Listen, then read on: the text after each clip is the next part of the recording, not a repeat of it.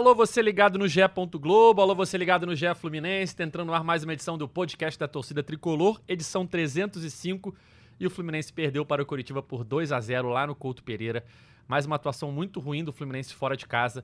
Já são oito jogos seguidos sem vitória longe do Rio de Janeiro. Vamos falar sobre esse jogo. Final de semana tem Fluminense e Santos no Maracanã pelo Campeonato Brasileiro.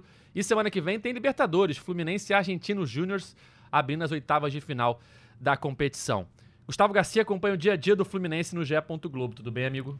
Fala Edgar, tricolores do céu e da terra. Retornando das férias, não vou nem dizer um balde, né? Uma ducha mesmo, assim. Expectativa lá em cima, acho que da torcida tricolor, de todo mundo que acompanha o clube, é, por tudo que apresentou nos últimos jogos. E o Fluminense, mais uma vez, aí sendo derrotado fora de casa. É, tendo o jogo liquidado ali praticamente com 30 minutos do primeiro tempo, então assim, acho que a torcida foi por essa partida esperando uma guinada, né, uma engatar no Campeonato Brasileiro realmente, tentar encurtar ali a diferença para o Botafogo, que, que empatou na rodada, ainda sonhando com o título, mas eu acho que, que vai ficando cada vez mais distante, né? Acho que não dá para sacramentar que não vai brigar, mas acho que nesse momento assim o Fluminense começa a mudar o foco no Campeonato Brasileiro, algo que é muito ruim pela altura do campeonato, a gente ainda nem virou o turno e assim bem bem distante ali do Botafogo e acho que no momento pensando somente em G4, né, eu diria. Então assim, é, é complicado isso, né? Porque vem de uma vitória, empolga, empata, é, tendo uma grande atuação, mas aí volta a cair de novo, a não apresentar um futebol. A gente vai falar mais sobre isso, mas assim, acho que o Fluminense vinha sofrendo com equipes que, que vinham abafando a saída de bola, né? E ontem o Coritiba voltou a ser um time que, que espera o Fluminense, fica, fica com a casinha fechada, apostando nos contra-ataques e acabou sendo muito superior o Fluminense, mais uma atuação muito ruim. Fluminense com 25 pontos, na sétima posição, a 15 pontos do líder Botafogo. Em caso de vitória, né, se o Fluminense tivesse vencido o Curitiba, é, terminaria no G4 a rodada, mas agora terminou em sétimo lugar com 25 pontos. Vamos direto a Curitiba com o nosso enviado especial, que estava no Couto Pereira, Gabriel Amaral, a voz da torcida tricolor. Tudo bem, amigo? Tudo bem. Quer dizer, mais ou menos, né? Não, não, não, não, tá tudo bem, não. Eu respondi no padrão, você vê como é que são as coisas, né? É, pô, saudade de quando eu apareci aqui falando e me gabando sobre sequência positiva fora de casa, que o pé frio era o Gustavo, que não sei o que, não sei o que lá. É, ultimamente a, o, Diniz não tem, o Diniz ou o Fluminense não tem permitido me gabar dessa sequência, não. É, um 2 a 0 é, quando acabou o jogo, a minha primeira reação, assim, na verdade, antes de acabar o jogo, ali por volta dos 40 do segundo tempo, onde a gente meio que olhava e falava assim, pô, só um milagre agora mesmo para poder empatar. É, e aí empatar ainda, que eu tava pensando. E, eu fiquei pensando, cara, fiquei olhando assim para arquibancada, o Fluminense praticamente esgotou a, a, a parte de visitante, né? Os torcedores do Fluminense praticamente esgotaram. E eu fiquei pensando, falei, cara, antes do jogo, a, a imprensa entra pelo mesmo lugar do visitante, né? Eu tava trocando a ideia com a galera, falando, a galera veio de Sergipe, o cara tava passando férias. Aí tinha outro que tava falando, pô, vim de ônibus. Aí o outro, pô, vim de carro, são 15 horas do Rio, dirigir à noite, neblina. Eu fiquei pensando nessa galera, falei, cara, que estímulo que hoje o torcedor do Fluminense olha assim e fala assim, pô, vou num jogo fora de casa. Porque o desempenho fora de casa, assim, ele é muito, muito, muito absurdo em relação ao desempenho em casa. E quando a gente estava conversando aqui nos bastidores, antes de, de começar, é, o Edgar até estava falando muito do 880, né, que está tá acontecendo. E, e, ontem eu estava falando um negócio que isso meio que se complementa. Tá me lembrando o time de Roger Machado, cara. É, é, não, não o desempenho em campo, especificamente, não, não o time de Roger Machado, mas o ano de 2021, o cenário de 2021. Não estou falando de, de campo exatamente, de como joga. Mas, para quem não lembra, as últimas 12 rodadas do Brasileirão 2021, se eu não estou enganado, é exatamente isso. São seis vitórias seguidas em casa. Esporte, Chapecoense, Internacional, América Mineiro. E são seis derrotas seguidas fora de casa. Juventude com gol do Vitor Mendes, Bahia, enfim, uma sequência é, é, gigantesca ali de, de tropeços fora de casa. E, e, o ano de 2021 inteiro ele é dessa maneira. Ele é o Fluminense perdendo para o Criciúma fora de casa, naquele jogo que a gente. Ah, estressado. Aí é o Fluminense que ganhava duas, três seguidas em casa depois, Cerro Portenho. E aí, o problema principal, até para fechar essa abertura aqui, é que nesses 8 80, a hora em que o 8 bateu na Libertadores, o Fluminense foi eliminado pelo Barcelona de Guayaquil, nas quartas de final. Então, assim, o, o, o principal problema que me dá mais medo, trazendo essa análise do passado para hoje, é pensar que a fase do 8 pode bater contra o Argentino Júnior. Ou pode bater numas quartas de final contra o Flamengo. Então, é, é, é, é um time muito irregular. Muito irregular. E, com, e é, é engraçado, porque com sem muita diferença. O que a gente tem desde o início do ano até agora, os pontos positivos continuam sendo positivos, os pontos negativos continuam sendo negativos. Não tem nem muito novos problemas ou novas soluções no Fluminense. Perfeito. É, hoje não temos Cauê Rademacher, porque, para surpresa de ninguém, ele chinelou. Está de folga em plena terça-feira. Tá de ônibus, ele tá de ônibus voltando de Curitiba. É Tem informação. Mas temos um convidado especial, o nosso campeão do Cartola do mês de junho, Ismael Cancilier, direto de Santa Catarina. Tudo bem, amigo? Bom dia, galera. Bom dia. É um prazer poder estar aqui, né? Que até então sou muito fã de vocês, do Gabriel, do Raiz Tricolor também. Só acompanho de longe e é, pô, felicidade poder estar participando hoje com vocês e trocando um pouquinho a ideia sobre sobre o Fluminense. Não era o momento que eu queria estar, né? Mas a gente não escolhe fase, então vamos debater um pouquinho esse atual momento. Fala um pouquinho mais que de você, Ismael. É, como é que surgiu essa paixão pelo Fluminense? Que você não é carioca, né? Você é de Santa Catarina, né? Então, Edgar, eu sou de Santa Catarina. Essa paixão que eu tenho pelo Fluminense aconteceu na pior situação que o clube viveu na história.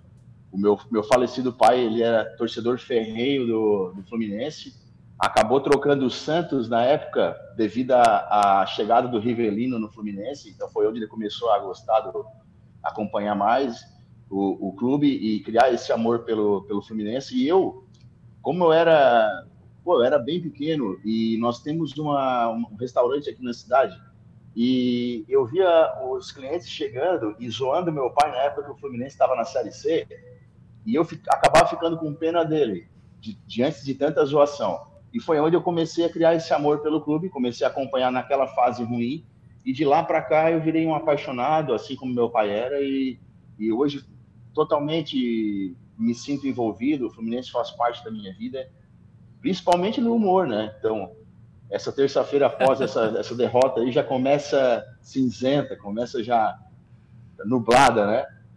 E como é que foi no Cartola? Você está bem esse ano ou você deu sorte no mês de junho para ganhar nossa, ser o campeão do mês de junho da nossa liga? O, o meu Cartola esse ano está bem irregular, assim. Tô, eu estou basicamente na nota 6,5, 7 mas eu comecei a despontar, comecei a melhorar as notas, como eu comentei contigo antes do, do início do programa, a partir do momento que eu parei de escalar jogador do Fluminense. Eu comecei a postar um pouquinho mais de jogadores do Grêmio, comecei a postar um pouquinho mais de jogadores do Botafogo. Teve umas duas, três rodadas que eu botei o Soares como capitão, e foi aquelas rodadas que ele despontou, ele foi o maior pontuador, e eu acho que aquilo ali acabou me fazendo distanciar um pouco assim do restante dos participantes da liga e nas ligas que eu estou participando também. Show, né? Porque não é fácil, né? São 400 participantes na nossa liga do Cartola, então para você ganhar o mês, você tem que ser o melhor entre 400 jogadores, né? Então, o Ismael, nosso convidado do dia aí, para falar um pouquinho sobre esse Fluminense Curitiba, uma atuação muito ruim do Fluminense. É, até no começo do jogo ali, o Curitiba não tinha atacado muito, o Fluminense tinha posse de bola, mas não conseguia é, levar perigo ao gol do adversário. E aí, em duas é, falhas da defesa, né? O Felipe Melo comete um pênalti no Robson e o próprio Robson faz o gol que abre o placar, 1 a 0 e depois o Felipe Melo toma um drible desconcertante ali pela direita e no cruzamento sai o segundo gol do Curitiba. E depois disso, Gustavo, o Fluminense não conseguiu, não mostrou forças, né? Não teve mais. É, tirando um momento no início do segundo tempo, que teve umas boas chances e tal, o Fluminense não pareceu é, ter condições de que conseguiria, no mínimo, chegar a um empate na partida. Você acompanha a nossa live ao vivo agora no YouTube e no site do GE, tá podendo ver os melhores momentos do jogo.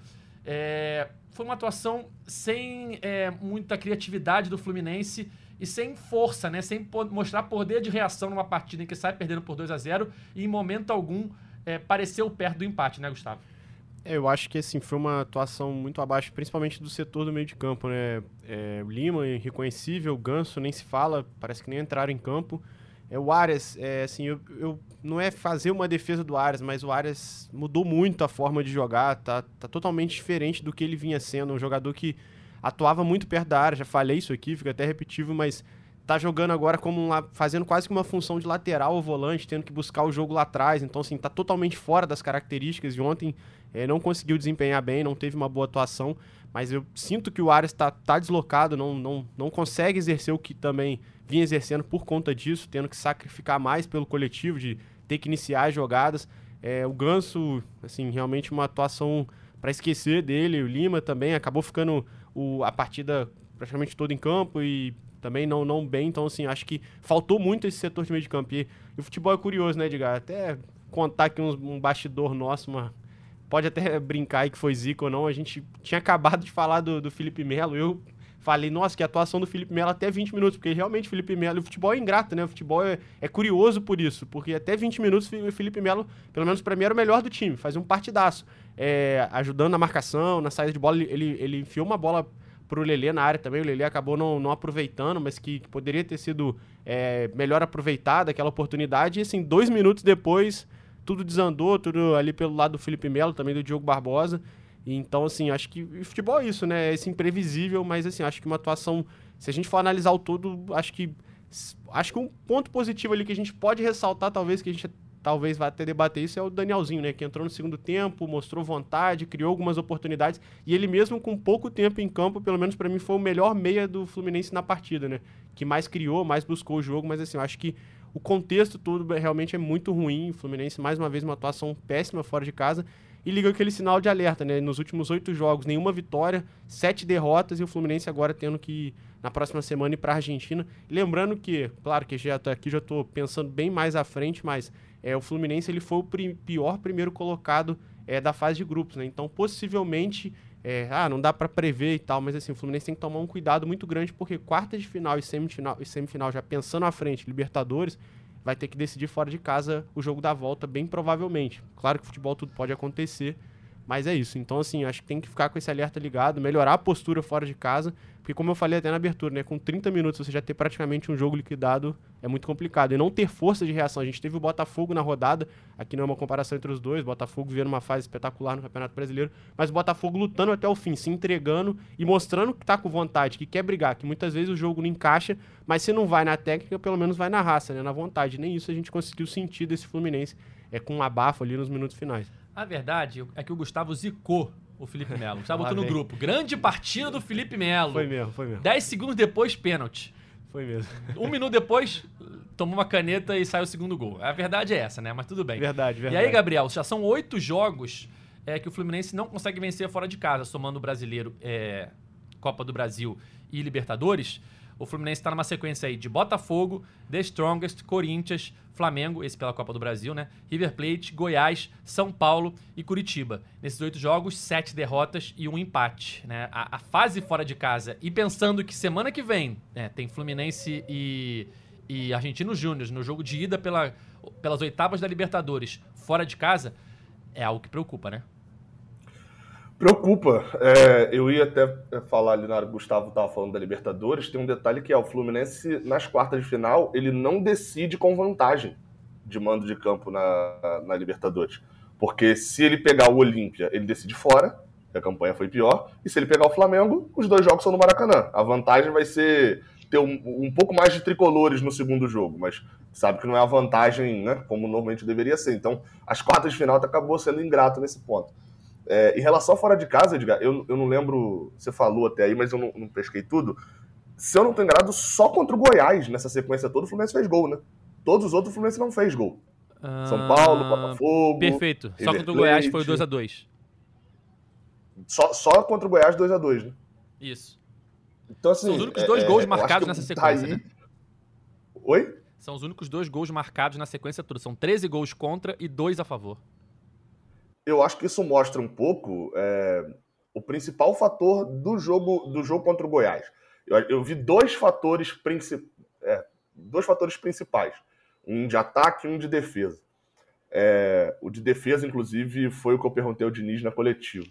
Mas focando agora no de ataque, o Fluminense teve a bola. No primeiro minuto de jogo, eu não sei se da TV deu para ter essa mesma visão que a gente teve do estádio, né, com o campo todo.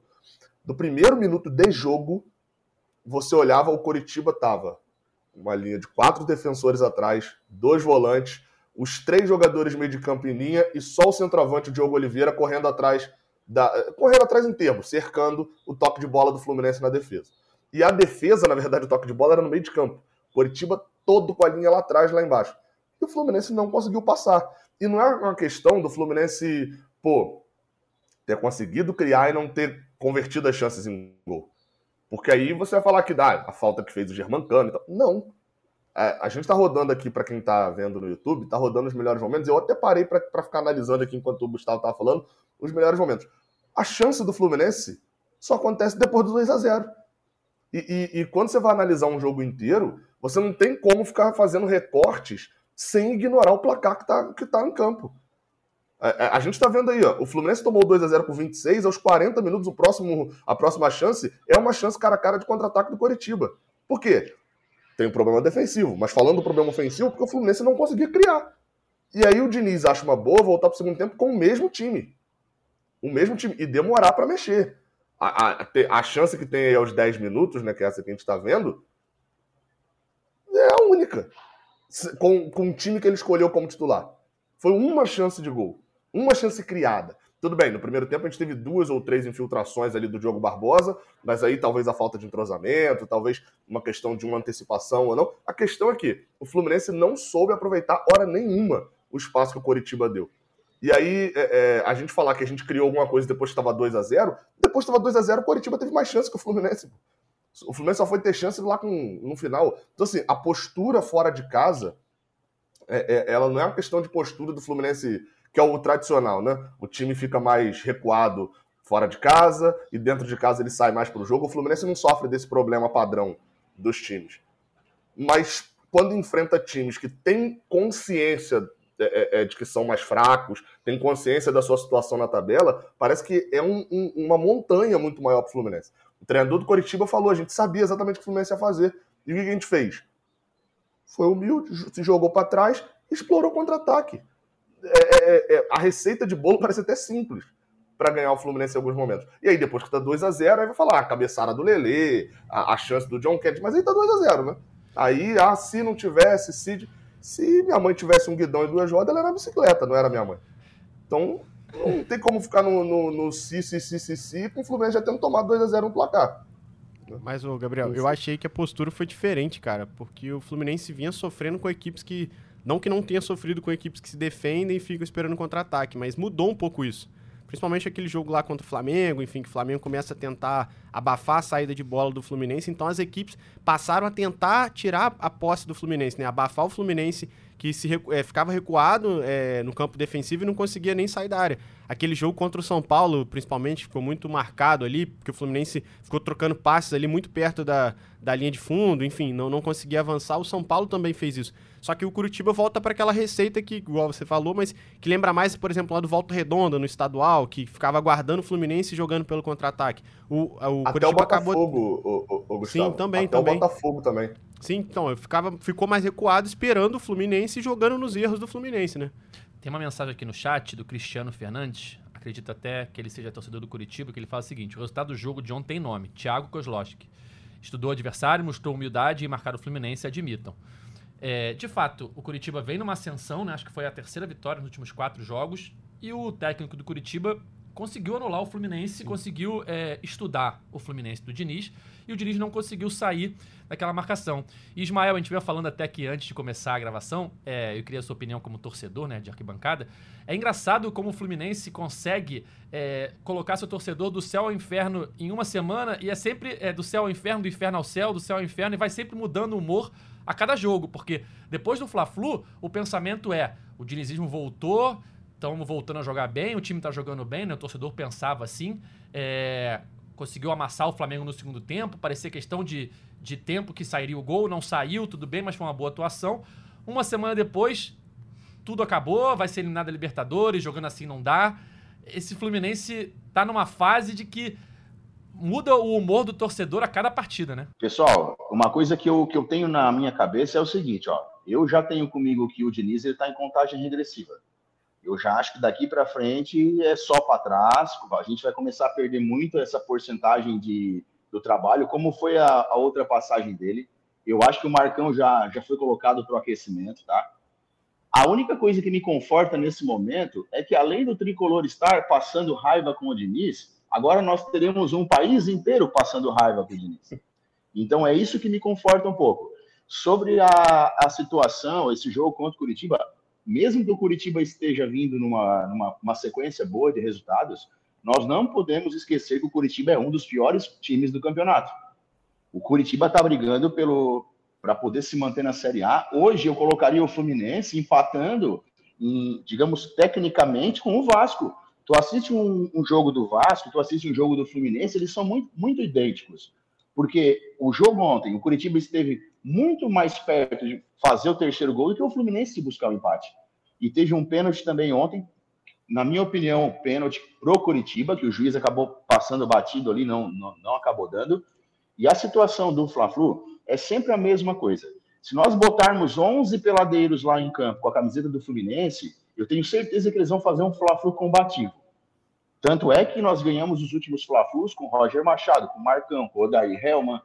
E o Gabriel citou no início da live também aquela situação quando a gente perde para o Barcelona de Guayaquil nas quartas de finais da Libertadores. Lembrando que a semifinal nós faríamos com o Flamengo.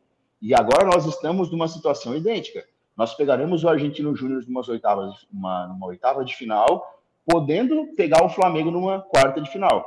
Eu não, eu não vejo um, uma situação favorável ao Fluminense e eu acredito que se a gente passar do Argentino Júnior, lá no fundo, todo torcedor quer que o clube passe, mas eu acho que a gente vai passar desse Argentino Júnior com dois joguinhos uh, difíceis, joguinhos feios e ganhando com um famoso gol cagado. Eu não vejo o Fluminense numa atual situação de poder impor jogo, ou infelizmente é, essa é a visão que eu tenho atual do Fluminense. É, o, o momento não é bom, né? Até o, o Felipe Biancardi aqui tá no chat, que ele é fã do Cauê Rademacher, né? Ele falou: coloquem o cartoleiro como fixo. Foi perfeito em seu comentário. Cauê deixou um representante digno tá nesse voando. momento. De... Muito bom. E eu tava até vendo um dos primeiros comentários da live, até mesmo antes de começar, o Thiago Viana falou assim: como explicar esse Fluminense 2023? Ano passado no brasileiro foram nove vitórias, quatro empates e seis derrotas jogando fora de casa. Se eu não me engano, o Fluminense foi o segundo melhor visitante da competição. Voltando ao comentário dele. Esse ano já são cinco derrotas e apenas duas vitórias. Ou seja, é uma diferença, Gabriel, é enorme, né? É, o elenco não mudou muita coisa, o treinador é o mesmo. E. Como é que explica isso? Não tem, né? Como explicar. É. Eu, eu até vim abrir aqui o site lá do, do Instituto de Matemática né, da, da UFMG, que faz ali as tabelas, faz. O Fluminense, nesse momento, fora de casa, o Fluminense tem a décima campanha. Mas está empatado com o décimo quarto, porque todo mundo ali tem sete pontos. É, o Fluminense tem um aproveitamento de 29% fora de casa. Os times que o Fluminense quer brigar no Brasileirão, não estou nem considerando o Botafogo aqui pelo título, estou considerando Libertadores. O Flamengo tem 45%, o Palmeiras tem 45%, o Grêmio tem 50%. É, esse é o bloco que o Fluminense quer estar. Não dá para ficar sendo tão. É, é, é, é, sendo tão morto fora de casa dessa maneira. Assim, é, é, é, meio bizarro. Eu até abri aqui o 2021 para poder ver a campanha fora de casa, porque não foi com, só com o Roger, não foi só com o Marcão, mas o Fluminense faz a sequência de, de fato, os seis jogos que eu falei fora de casa, mas no meio do ano são cinco jogos seguidos sem ganhar também fora de casa. São quatro derrotas seguidas fora de casa. Então, assim, é, é, era um time que oscilava muito, e esse também.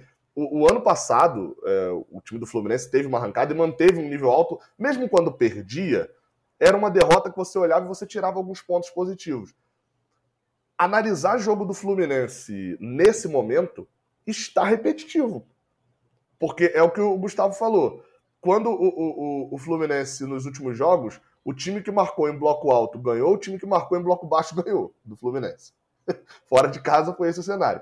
E dentro de casa, o Fluminense se impôs de uma maneira a ponto de que, na primeira, segunda, terceira chance, ele faz o gol e ganha o jogo. Porque depois que o Fluminense tem 1 a 0 no placar, é muito difícil os jogos do Fluminense, é muito difícil haver uma virada. Muito difícil. Eu tô lembrando aqui agora do Goiás. Não lembro de muitas viradas ao longo do ano, não. A gente no, no Flamengo, na final da Taça Guanabara. Não tem muitas viradas dentro do jogo. Normalmente o time que bota 1 a 0 e, e aí acho que isso diz muito acho que sobre o Fluminense. Como o time se destrói depois que toma 1 a 0 é, é, destrói de organização, destrói de mental. É, vem um bote maluco do Felipe Melo, é uma falha de cobertura do volante nas costas do Diogo Barbosa, é um gol cara a cara, é o Nino que tira o pé da bola para não fazer o gol contra. E eu não tô, obviamente, estou botando a culpa do gol no Nino, mas assim, é, são movimentos que acontecem que destrói psicologicamente e, te, e taticamente. E quando faz o gol, ganha um extra de confiança muito grande. Aí o meu problema é, se você fica tão refém assim do psicológico, você em alguns momentos vai ter que escolher alguns jogadores pela liderança, pelo psicológico e não pelo futebol. E esses jogadores têm uma tendência maior a falhar. O Gustavo, quando falou do Felipe Melo, eu concordo. Eu tava na hora também. O Felipe Melo acho que tinha errado um passe, que ele dá assim na vertical, ele erra. Mas ele tinha dado um passe, por exemplo, ali por volta dos 12, 13 minutos, rasteiro do meio de campo, a bola foi rasteira até a área do Goiás. É aquele passe que se o Ganso dá, tava em todas as páginas do mundo e tal. Assim, espetacular, porque é um cara muito bom, é um cara líder e tal. Só que o Felipe Melo, todo jogo você tem uma ou outra falha do Felipe Melo. Todo jogo você tem um, um, Opa! Só que a partida dele às vezes é muito boa, a gente acaba suprimindo isso na hora da análise. E aí, num jogo igual esse, falhou e perdeu. O Felipe Melo vai sair do time? Um tratando na real. Não. Eu não consigo vislumbrar. Ele não vai tirar o Felipe Melo pra botar o Marlon. Você acha que Talvez. Não? não, pode, pode falar, pode fazer pergunta. Você acha que não? Então, o que eu ia falar é: talvez no início vai ter aquela história meio Marcelo. Felipe Melo vai ser poupado aqui contra o Santos, vamos botar o Marlon e tal. Mas a verdade é que ele não vai, não vai virar e falar. Hoje o Diniz já falou umas duas ou três vezes em coletivo aí sobre o time titular. Todo mundo sabe o time titular do Fluminense. Fábio, Samuel Xavier, Nino, Felipe Melo, Marcelo, André Alexander, Lima, André Alexander, Ganso, Arias, Keno e Cano. Esse é o time titular base do Fluminense. É, quando você coloca o, o, Marlon aí na conta, ou sei lá, algum outro jogador, o Lima, ou, ele, ele, não considera esses jogadores os titulares. Será que o, o Marlon vai entrar como titular? Eu não acho que vai ser. Eu não acho que ele vai bancar o Felipe Melo dessa maneira. Talvez ele vai falar, não, são 12 jogadores e tal. Porque, porque a liderança psicológica influencia muito. E aí, isso aqui fica. Esse é o problema. Quando tua liderança psicológica. Aí, alguns jogadores que claramente demonstraram que não são fortes psicologicamente estão esquecidos. O Thiago Santos não joga há quanto tempo? Há quanto tempo o Thiago Santos. Não tô pedindo o Thiago Santos. Não, não eu, tô, eu tô entendendo. tô ressaltando há quanto tempo ele não joga. Sumiu, o, o Diniz tem esse negócio. Alguns jogadores sumiram somem, assim, e param de jogar. O Thiago Santos foi um pedido do Diniz. E, e o cara jogou meia dúzia de partidas e sumiu. É, é, é acaba que esse psicológico, etc., é, é, influencia mais às vezes do que o futebol. Porque o time, em determinados momentos, cai e o futebol vai pra cair do cacete também. Eu quero que o Marlon seja titular. Ah, tipo assim, acho que contra a Argentina Júnior, talvez uma questão de ritmo de jogo e tal, não sei se vai ser o ideal, mas é, é, para o jogo de volta. A minha, para mim, a preparação deveria ser como chegou um zagueiro titular. Agora, eu não consigo vislumbrar nem o Nino nem o Felipe Melo virando reserva. Não consigo imaginar isso acontecendo. Tomara que eu esteja errado. O Giovanni sumiu também, o Marcelo Porto aqui lembrou. O Giovanni também foi um jogador que foi muito utilizado e sumiu. É, enfim, alguns jogadores acontece isso também. É, eu vou nessa. Eu acho que assim, vou dar aqui a minha opinião. É, eu acho que o Fluminense criou muito uma cano dependência. Eu acho que isso é batido até falar, mas existe esse problema no Fluminense, que é não ter jogadores que façam gols. É, o jogador que está mais próximo do Cano é o Nino, que tem 5 gols na temporada. E o Cano tem 27. Então, assim, essa cano dependência existe. Eu acho que os números provam isso. Eu acho que a gente não tem nem que debater. A gente não tem jogadores no elenco que fazem gols, cara. É só o Cano. O Cano é o cara eu que acho que o segundo, Eu acho que o segundo marcador do Fluminense do ano é o Nino. É o Nino. É o Nino, é o Nino. Cinco gols. Ele tem cinco gols. O Lima tem quatro. Então, assim, o jogador que tá mais próximo do Cano, que tem 27, é o Nino, com 5. Então, o Fluminense não tem jogadores que façam gols. Fica essa Cano dependência. Aí eu entro em outra questão. Não tô aqui justificando que, que são só esses fatores que estão fazendo o Fluminense ter uma queda, mas é, a gente tem a Cano dependência, pelo menos na minha visão, que acho que os números podem comprovar o que eu tô falando. E a gente entra numa situação do Ares. Por que que acontece? O Ares, já falei isso aqui também até no começo, enfim. Com essa nova função dele, de o mapa de calor do Ares mostra isso. O Ares está jogando muito como um lateral. Ele tá fazendo quase que uma função de lateral ao volante, porque ele tem que voltar para buscar o jogo. Porque a bola, de certa forma, não tá chegando mais para ele, ele não tá se posicionando mais naquele setor ofensivo que ele ficava e conseguia fazer aquele U em volta da área. Quando o Fluminense perde o Alexander, principalmente, é quando o Arias começa a desempenhar essa nova função.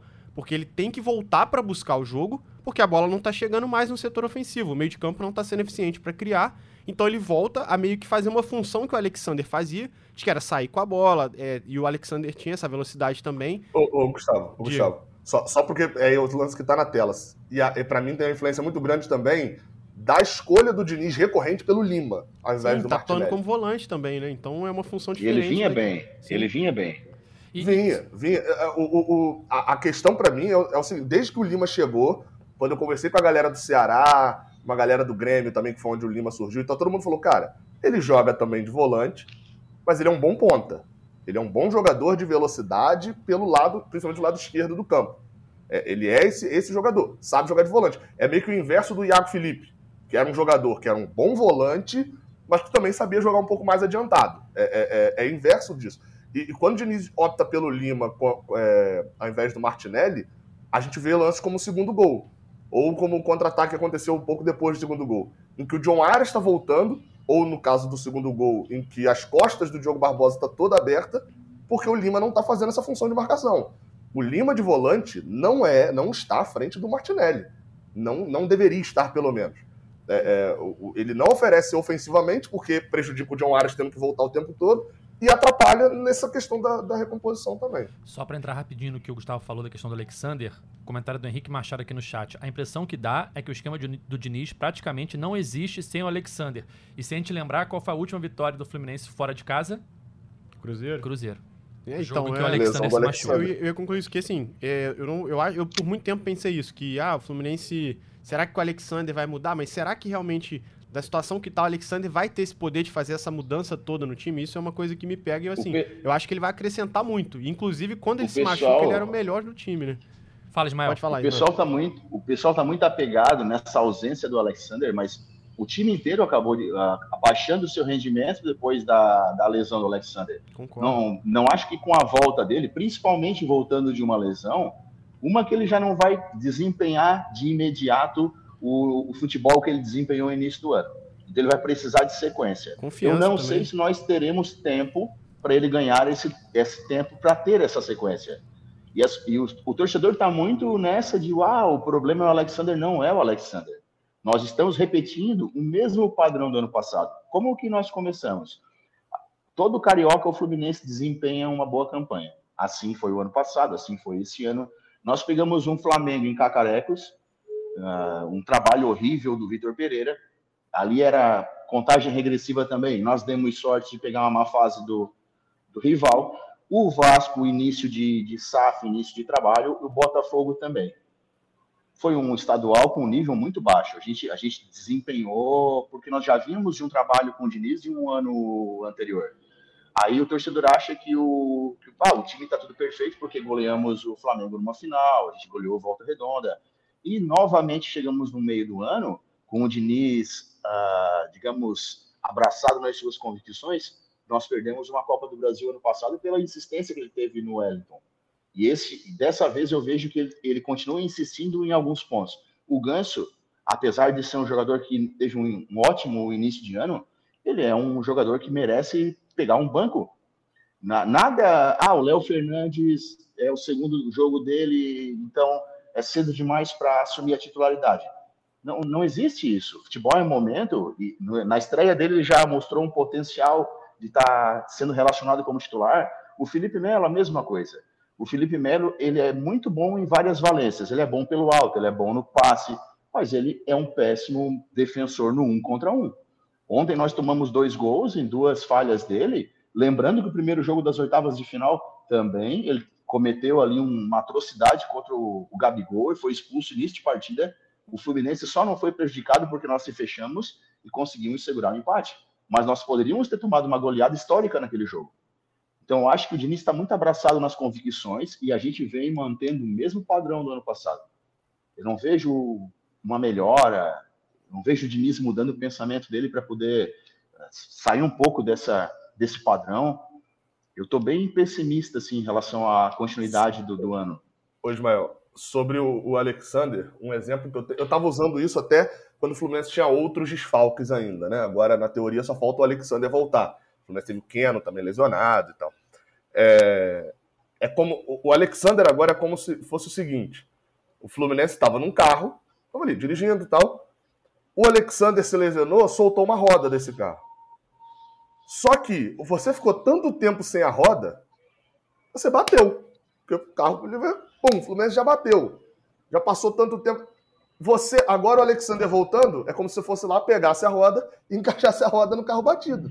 Já tem outros problemas que aconteceram no período. Já outras coisas. A confiança já não vai ser a mesma. Você tava ali, pô, o Fluminense vinha de 7x0, 4x1, é, é, 5x1 no River Plate. A confiança do jogador, o jogador entrava com outra confiança. Agora já acabou. O, o, o próprio time em si já teve mudanças. A mudança tática que foi feita lá atrás, agora ela já é obsoleta, porque já estudaram e tal. Então, assim, eu chegar com o Alexander é chegar com essa roda no carro batido. Pô, Gabriel, mas tem como dar uma reformada no carro, né? Tem. Aí a gente vai para a qualidade do treinador. O quanto ele consegue pegar esse carro que bateu, pegar isso e reformular para poder entregar um final, um final de temporada que a gente espera. Assim, eu sempre falo isso, eu eu não, não tenho como obrigar o título porque título é decidido de, de muito detalhezinho bobo, né?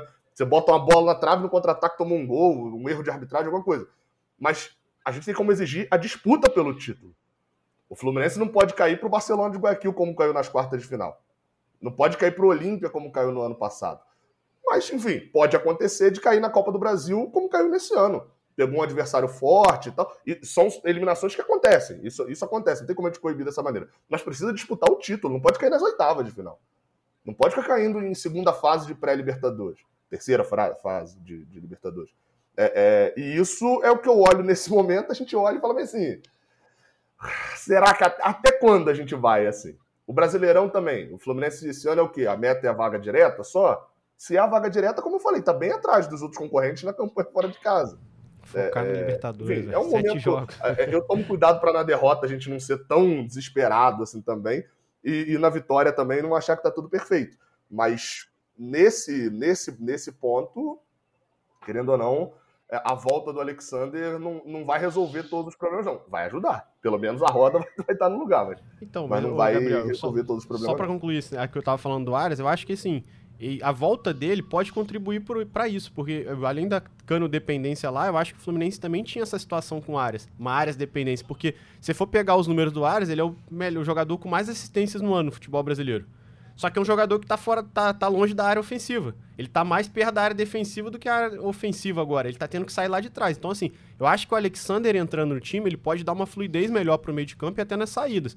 E liberar um pouco mais o Arias. Mas, assim, eu acho que a mudança passa muito também pelo posicionamento do Arias. O futebol que o Fluminense encantou, que, ah, todo mundo falou, ah, vai ganhar tudo, enfim, que deixou o Fluminense lá em cima era com o Arias jogando mais avançado. E não tendo que buscar o jogo lá atrás. Não que ele não tenha que ser um jogador co colaborativo, que participe do jogo, como o Cano também volta para marcar. Mas eu acho que é, a chave também está muito nisso ali do Arias, não, não tá conseguindo mais atuar na função que ele atuava. E, consequentemente, o futebol dele cai, porque está tendo que desempenhar outro papel. Então, além dessa cano dependência, como a gente já falou aqui, que ah, não tem jogadores que fazem gols, tem essa situação do Arias, que para mim era o melhor jogador do time, a gente já falou isso aqui em podcast e tal, que talvez vivesse o melhor momento do futebol brasileiro e algumas vezes, e hoje é um jogador que está tendo que desempenhar um papel totalmente novo. Virou um jogador que se, que se mata pelo time e não consegue desempenhar as características que colocaram ele nesse patamar de um dos melhores jogadores do futebol brasileiro, que é perto da área e dando assistência para o cano. Tava mostrando agora aqui nos melhores momentos o lance do pênalti. E eu reparei num detalhe que eu não tinha visto na hora do jogo. Na hora que o jogador tá com a bola para fazer o lançamento, o Nino olha pro Felipe Melo e aponta pro jogador atrás do Felipe Melo. Tipo assim, ó, oh, tem um cara atrás de você, que é o Robson. E a bola chega no Robson, o Felipe Melo não consegue é, cortar. E, cara, ele tinha um ângulo muito complicado para uma finalização ali. Dificilmente ele faria o gol. Dificilmente ele faria o gol. Poderia fazer? Poderia. Mas estatisticamente, eu acho que era improvável que ele fizesse o gol. O Fábio estava fechando bem, o Nino estava fechando bem. Então, foi uma, uma ação precipitada do Felipe Melo. Correu o risco de fazer aquele pênalti. Deixa o cara finalizar, né? É, às Marcou... vezes. Hã? Não, eu acho até que ele não quis fazer o pênalti, foi atabalhoado. Foi atabalhoado mesmo. demais, porque ele vai com o joelho na, na, na, panturrilha do jogador.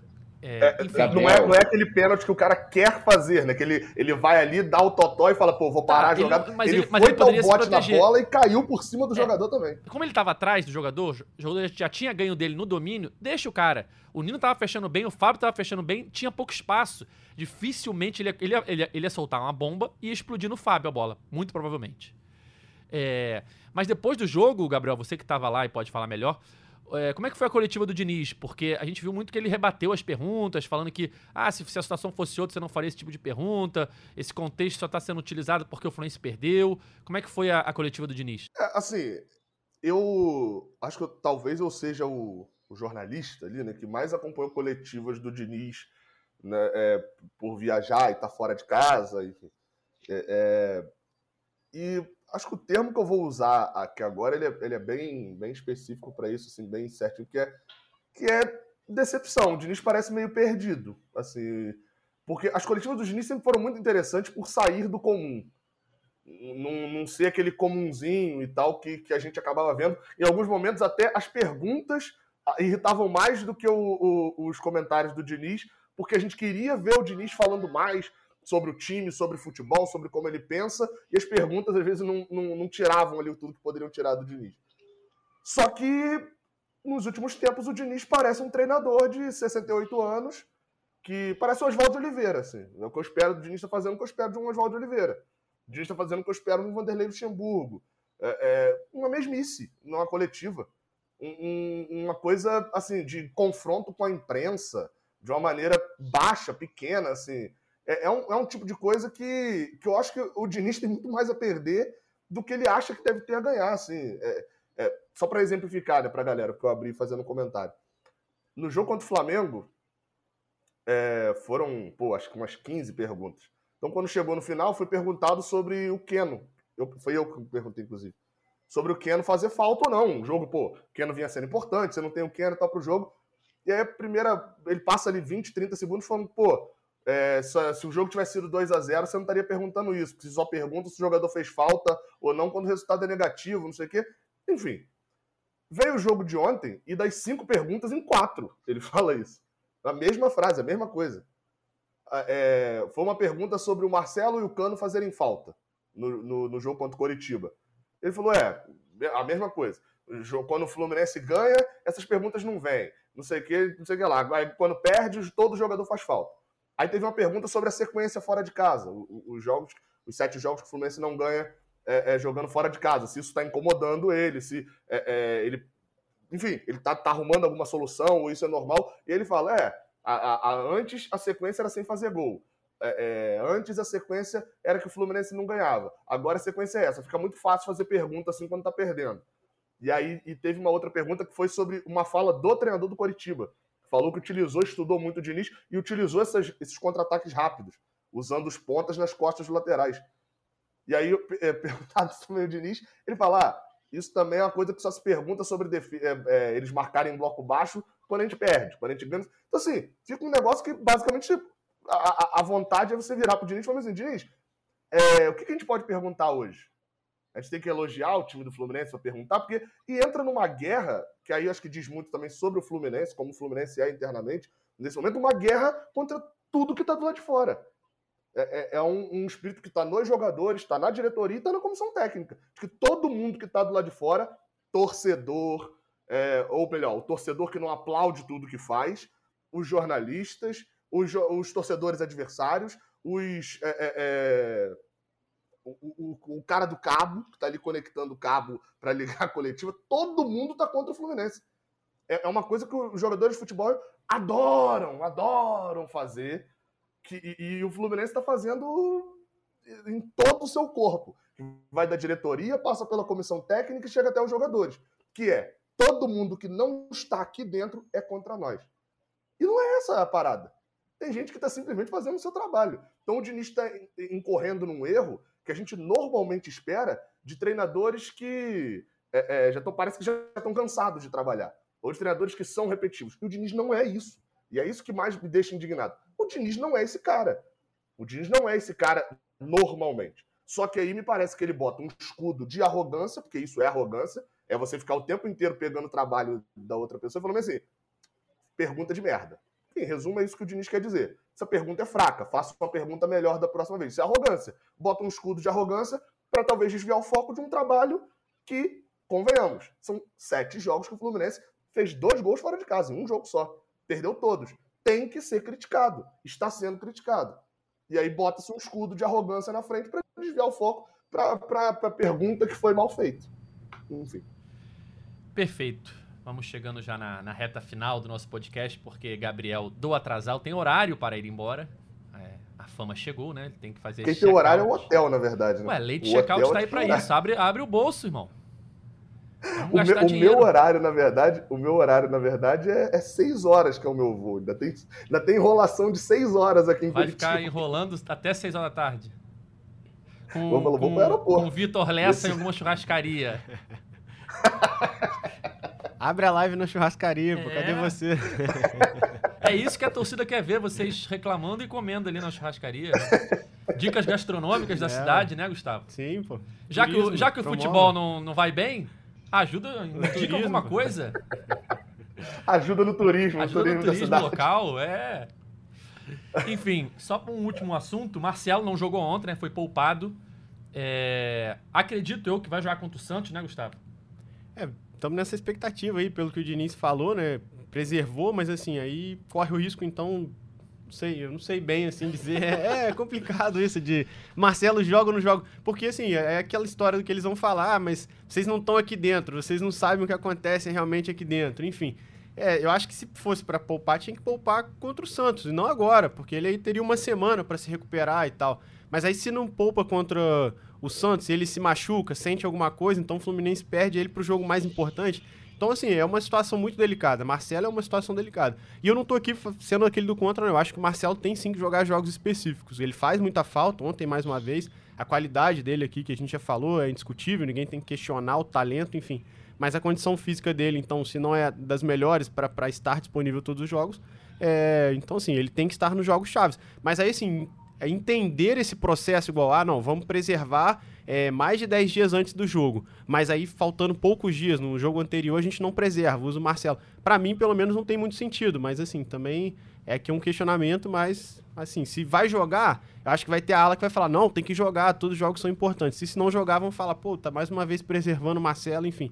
Mas aí entra aquela, a gente só vai saber depois, né? Porque se ele joga, se machuca, todo mundo não era para ter usado agora, esse é, que era para ter Depois é fácil é, falar. então, exatamente, é. fica sempre nessa, né? Então, Assim, a, a, minha visão é, se poupou agora, então poupa de novo, cara. Pelo menos a minha visão. para deixar ele realmente, então, 100% pro jogo-chave.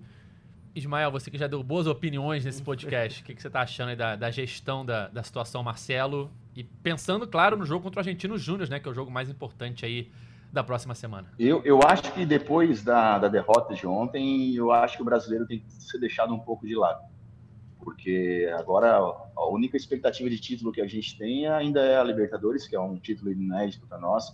Em relação ao Marcelo, eu não entendo ainda o porquê o Diniz insiste em utilizar ele na lateral, sendo que lá no Real Madrid o Zidane já não estava mais colocando ele na lateral. Perfeito. Será que é tão difícil deslocar ele para o meio e de repente o esforço físico de um meia atacante é muito menor do que um lateral? Se bem que o Diniz coloca o pessoal marcar a saída de bola e os secretários de de laterais ali, né?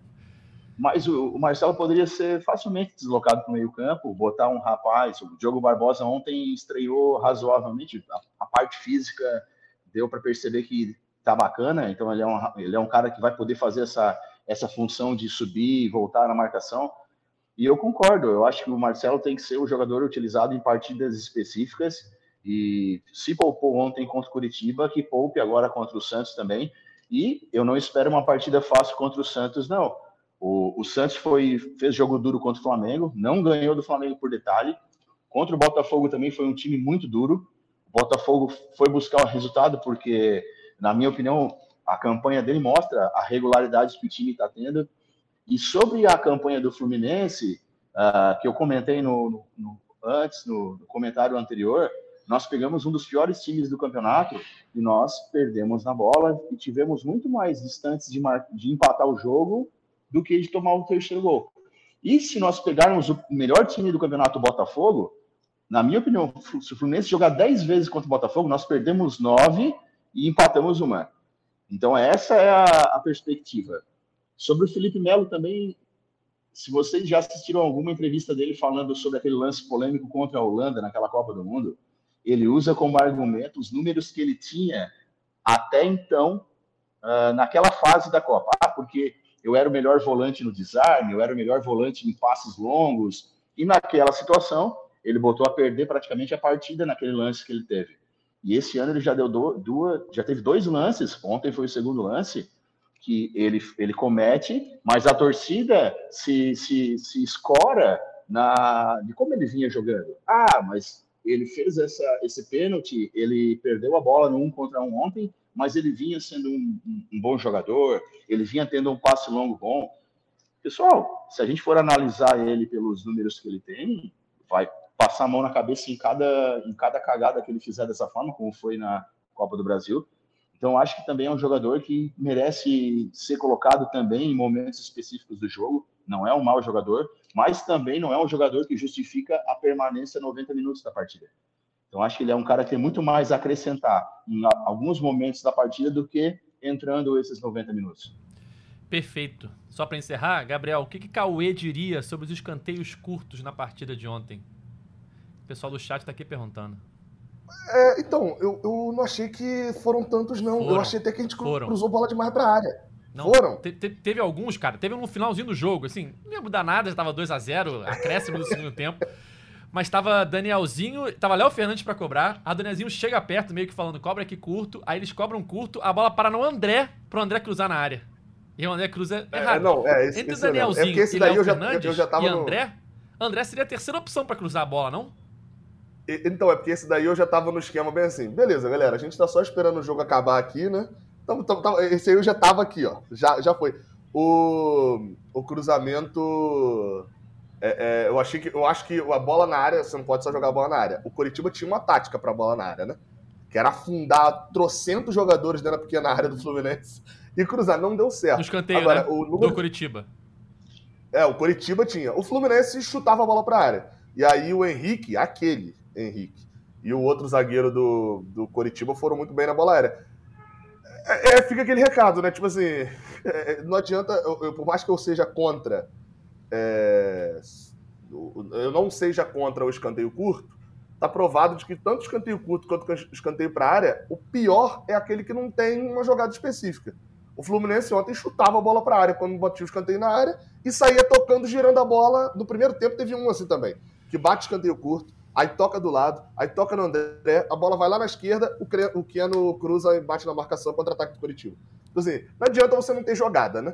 Bater escanteio curto ou bater escanteio na área, não adianta não ter jogada. O Cauê ficaria indignado com uma frase que você falou aí no meio. Qual? Você falou que o jogo contra o Argentino Júnior é o mais importante na próxima, próxima, semana. O mais importante da história do Fluminense. não, o mais importante da história nesse momento é contra o Santos, porque aí pode mudar ah, a chave é. ali e, e aumentar a confiança para o jogo contra o Argentinos Júnior. Cauê diria isso. Então, o jogo mais importante da história do Fluminense, Fluminense Santos, próximo sábado às 4 horas no Maracanã. Galera, é isso. Fim de podcast. Quero agradecer muito ao Ismael, que está sendo muito elogiado aqui no nosso chat. O pessoal está aqui. A Sol Passo falou o seguinte: não é à toa que o Ismael ganhou o mês. Ele entende de futebol. Então, Ismael, obrigado pela participação. Volte sempre. Eu que agradeço. E eu queria fazer um elogio, aproveitar que eu estou com o Gabriel aqui. Gabriel, a tua postura em relação à situação com o presidente Mário foi uma postura que mostra o tamanho do homem que tu és, tá? Apesar de toda a agressividade que ele lidou com a situação, tu soube ter hombridade, tu foi um cara que teve a tranquilidade porque tu estava na tua razão. E aquilo ali mostra muito mais da pessoa que o Mário é do que da falta de caráter que ele citou nas postagens ou então tu tá de parabéns, acompanha teu trabalho, sou fã do Raiz Tricolor e tu és o, o, influenciador do Fluminense que eu, que eu mais acompanho assim. E eu estou feliz em poder fazer esse elogio para ti pessoalmente. E, pô, tu mandou muito bem na, na forma com que lidou com aquela situação. Valeu, Ismael. Agradecer vocês também. E, ó, próximo mês eu tô aqui de novo, hein? Oh, Esse mês a minha pontuação. Tá, tá bem no mês de tá novo? Tá bacana. Tô bem, tô bem. Ó, tô vou, bem. vou, até abrir aqui agora pra gente ver a posição do, do Ismael no mês, porque tá acabando o mês já, né? O, o Ismael ganhou junho, mas só conseguiu participar agora dia 25 de julho, né? ainda dentro da janela né, possível, mas só no finalzinho do mês. Então daqui a pouquinho a gente já vai ter mais um vencedor do mês. A próxima rodada é que dia? É 29, né? Então a próxima rodada é a última. A próxima rodada é a última. Então teremos mais um vencedor da, do mês da Liga GE Fluminense. Estou abrindo aqui a pontuação mensal. Uh, o macete sabe... do Ismael em julho foi não escalar, não escalar jogador do Fluminense. É eu, isso. Eu é mantive isso. o macete, hein? Eu mantive. é, é, pelas minhas contas aqui, a primeira é, posição é de uma cartoleira chamada Carol, Carol Goulart. Mas é isso, estamos na briga aí. Quem sabe o Ismael volta mês que vem. Ou, quem sabe, teremos um novo campeão do Cartola para participar aqui com a gente. Então é isso. Valeu, Gabriel. Bom voo de volta ao Rio de Janeiro. Valeu, valeu. É, só para dar uma informaçãozinha aqui no final, é, o Fluminense tem uma campanha muito boa contra os seis últimos colocados do Campeonato Brasileiro. Ele já jogou contra todos eles, é, perdeu para o Corinthians, empatou com o Goiás, ganhou do Bahia. Muito boa era a ironia, tá? Perdeu para o Coritiba, empatou com o Vasco, ganhou do América Mineiro. Contra os seis últimos do campeonato, o Fluminense tem duas vitórias, dois empates e duas derrotas. Não dava para ser assim, né? É, é muito jogo, muito ponto bom perdido. Enfim, valeu. É, segunda ou domingo? Vocês vão ficar no chinelinho domingo? Segunda, segunda. Segunda, né? Segunda. segunda. Eu tô trabalhando. Segunda. Ó, ó, achei, achei o time do Ismael aqui na posição. Você tá a 50 pontos, Ismael, do líder. É difícil. Dá pra tirar, mas dá pra dá tirar. Pra tirar hein? O Ismael não, tá na 33 posição. E eu queria dizer que o meu time está na sétima posição. Então eu estou a 30 pontos, então eu ainda posso ganhar essa vaga. Pode vir, Eu posso ser que nem o Fluminense 2007, vendo vaga na Libertadores, posso ganhar duas vagas, a de apresentador e a de campeão no mês. Estou a 30 pontos da, da líder Carol. Vamos ver quem vai levar a Liga GE Fluminense, um mês, né, da Liga GE Fluminense em julho. Valeu, Gustavo. Valeu, Edgar, Tricolores do Céu e da Terra. Gabriel Ismael mandou muito bem aí. A galera realmente elogiou muito aqui, tirou onda. Parabéns aí. Ó, o, o, Vidente Cego falou que o cuidado, hein, Gabriel? Vai perder o post de voz da torcida pro Ismael. tem gente na fila aí. tem gente na fila aí. Mas é isso, até a próxima. Tchau. É isso, galera. É... Nosso podcast está nas principais plataformas de áudio. É só procurar por GE Fluminense ou então no seu navegador ge.globo barra Fluminense. A gente tem um encontro marcado aqui na próxima segunda-feira para falar tudo sobre Fluminense e Santos, que se enfrentam sábado no Maracanã pelo Campeonato Brasileiro e também para começar a esquentar o jogão de terça-feira, Fluminense e Argentino Júnior lá na Argentina, na primeira partida das oitavas de final da Libertadores. Então é isso, galera. Valeu, até a próxima Tchau. O Washington pra bola, o Washington de pé direito.